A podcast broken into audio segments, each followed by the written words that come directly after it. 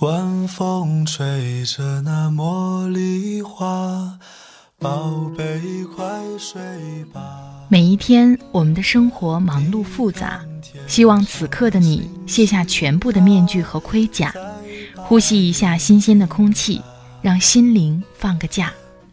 也许我的声音不够动听，但我的心足够真诚，希望能够带给你安静与祥和，在快速的节奏中。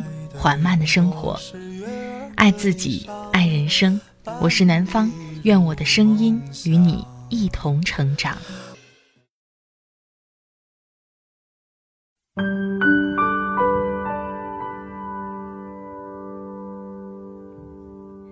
嗨，你好，这里是快节奏慢生活，我是南方。今天你过得好吗？今天上海的风很大，你那里的天气怎么样呢？今天想跟你分享的文章是来自公众号“卢璐说”，作者卢璐的。结婚请趁晚，离婚要趁早。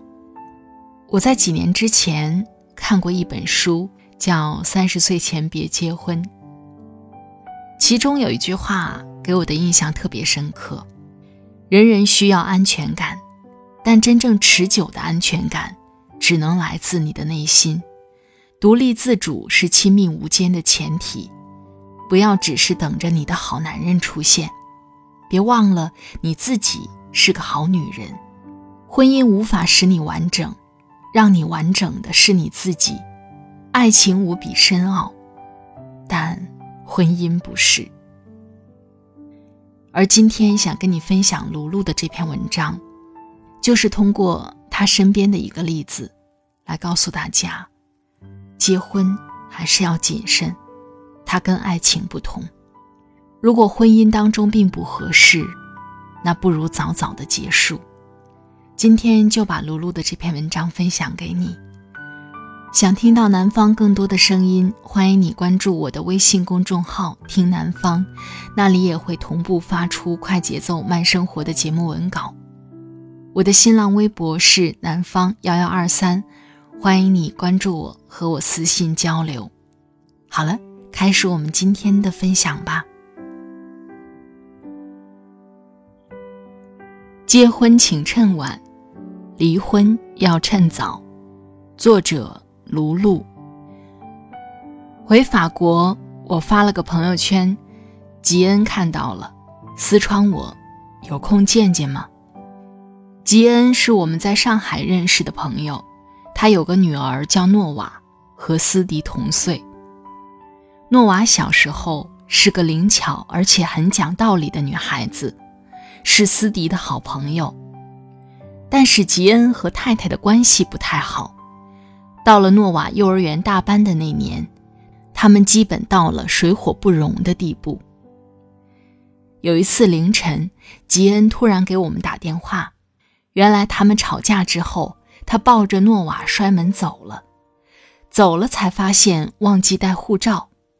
他抱着诺瓦过来的时候，诺瓦已经在他的怀里睡了。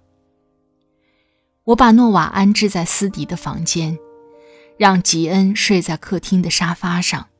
那时候，子密刚两岁，四点钟开始叫妈妈。我起来去看子密。看到沙发上的被子整整齐齐地叠着，吉恩睁着眼睛呆坐在那里。看我走近，他赶快说：“我没事儿，别管我。”映着窗外的惨白路灯，他满脸胡茬，皱纹暴现，声音嘶哑，暗夜如海，把他没在其中，全是痛。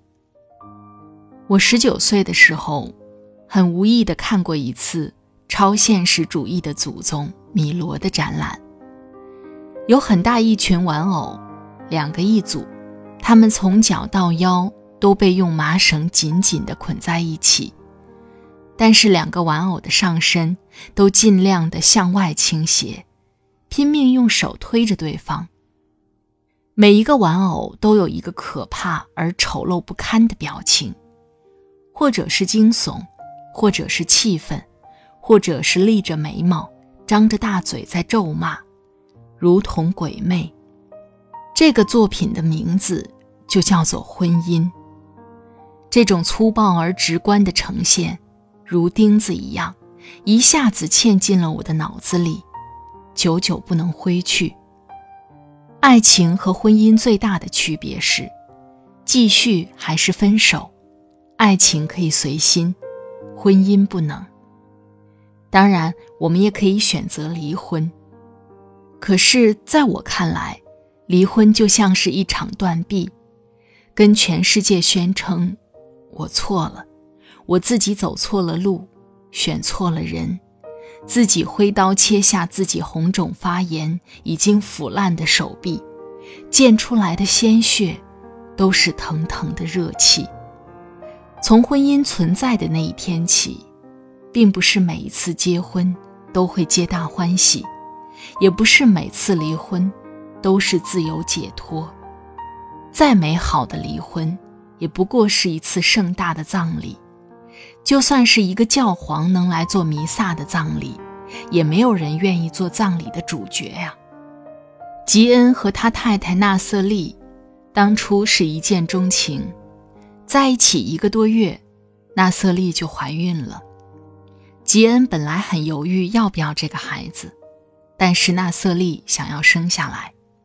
一个多月，正是爱情最丰美的时候，他们如两个中了大奖的孩子，兴致勃勃计划了整个人生。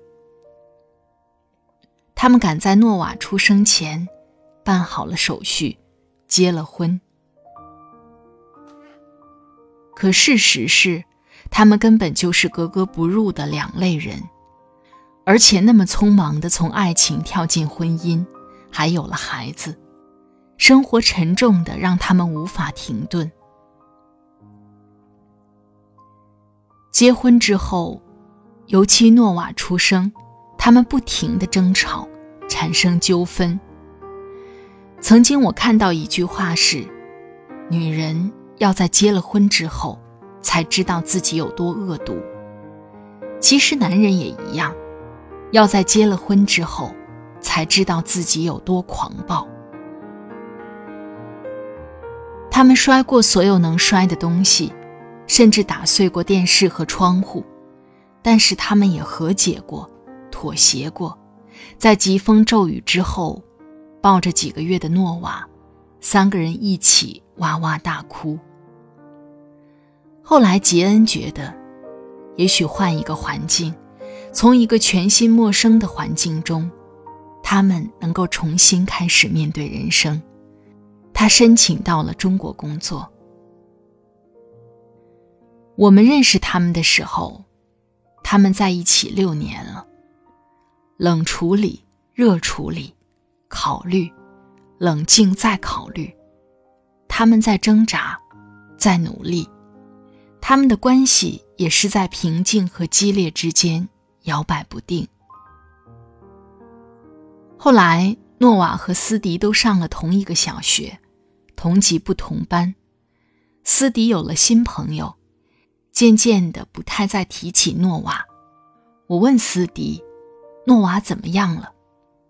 斯迪很犹豫地说：“诺瓦已经不喜欢我了，他不喜欢做我的朋友，他不理我。”我再追问下去，原来课间的时候，如果斯迪有和别的小朋友玩，诺瓦就骂他，不理他，要求斯迪道歉。他们毕竟已经不在同一个班级，作息时间并不完全一样，玩就少了下来。斯迪给我说这些的时候，脸色很忧郁。他是个善良的孩子，我知道他心里正因为诺瓦对他的指责而内疚。我跟他说。你不是诺瓦私有的，你有选择你朋友的权利。不过，为了安抚他，我说改天我们请诺瓦来家里玩，好吗？这样你们还是好朋友。斯迪开心地跳了起来，马上说：“这周六好不好？我要给他看我的新 pony，诺瓦最喜欢 Pony 了。我给吉恩发微信，邀请诺瓦周六来玩。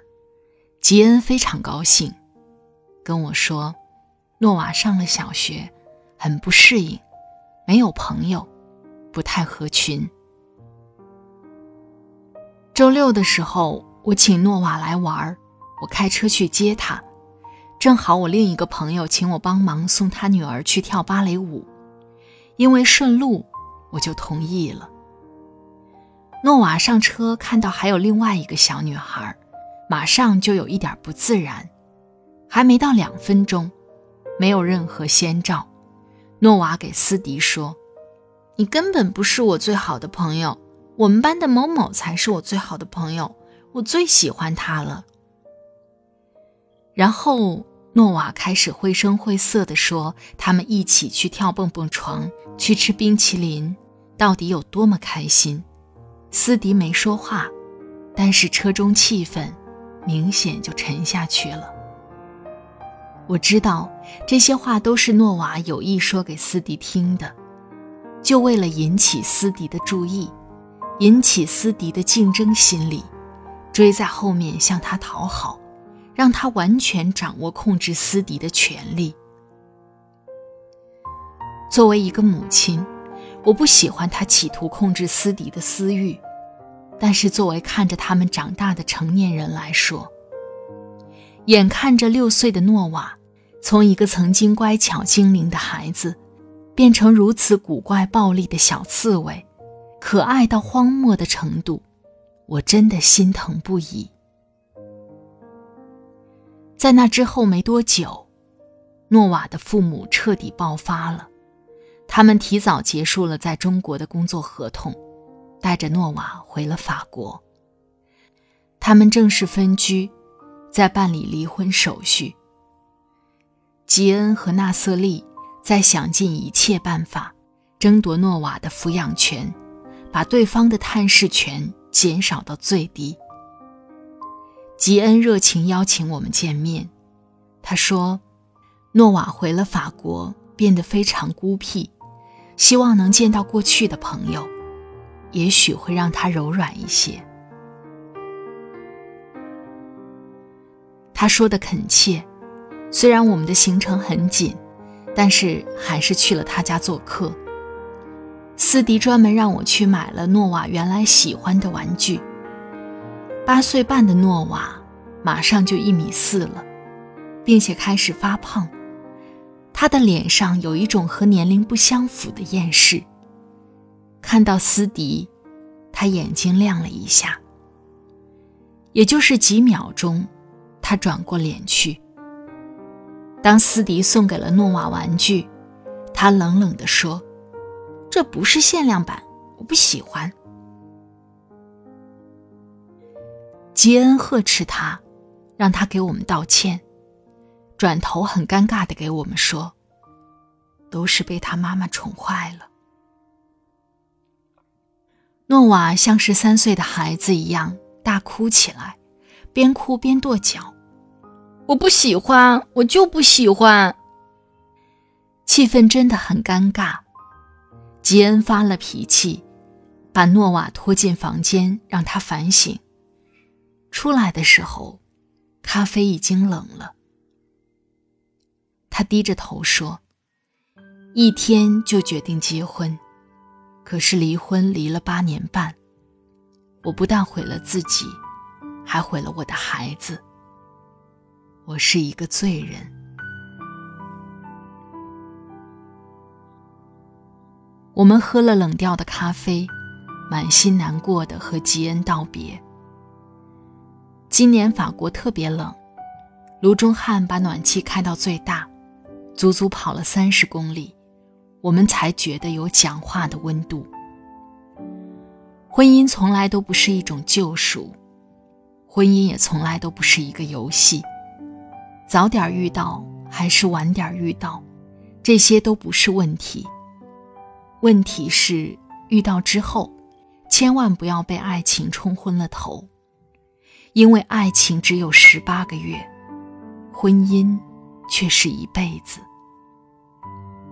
结婚请趁晚，可是离婚请趁早。做出决定之前，每个人都要认真考虑。人生苦短，一定别辜负自己。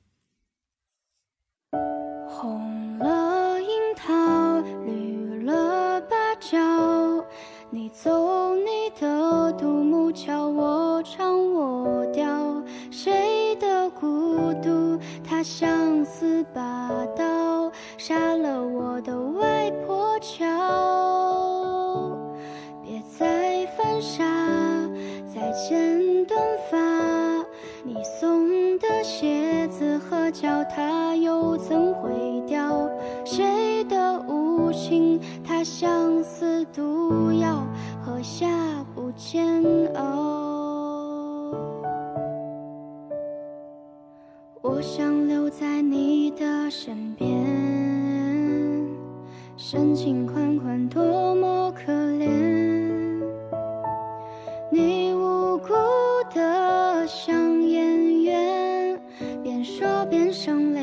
泪俱下表现。故事开始总是很甜，岁月流逝，人心转变。这是最后一支烟，你信誓旦旦说着谎言。红了樱桃。好了，亲爱的朋友们，听了刚才的文章，不知道你的感受是怎样的？把这样一篇文章送给那些未婚或者在婚姻当中有困惑、迷茫的朋友。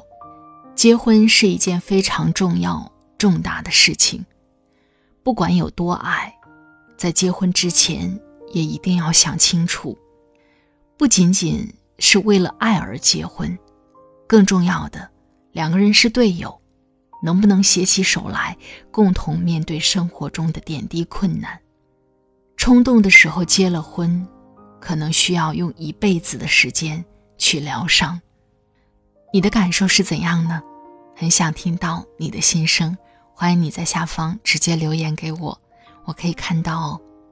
在这里特别感谢作者卢璐的播音授权。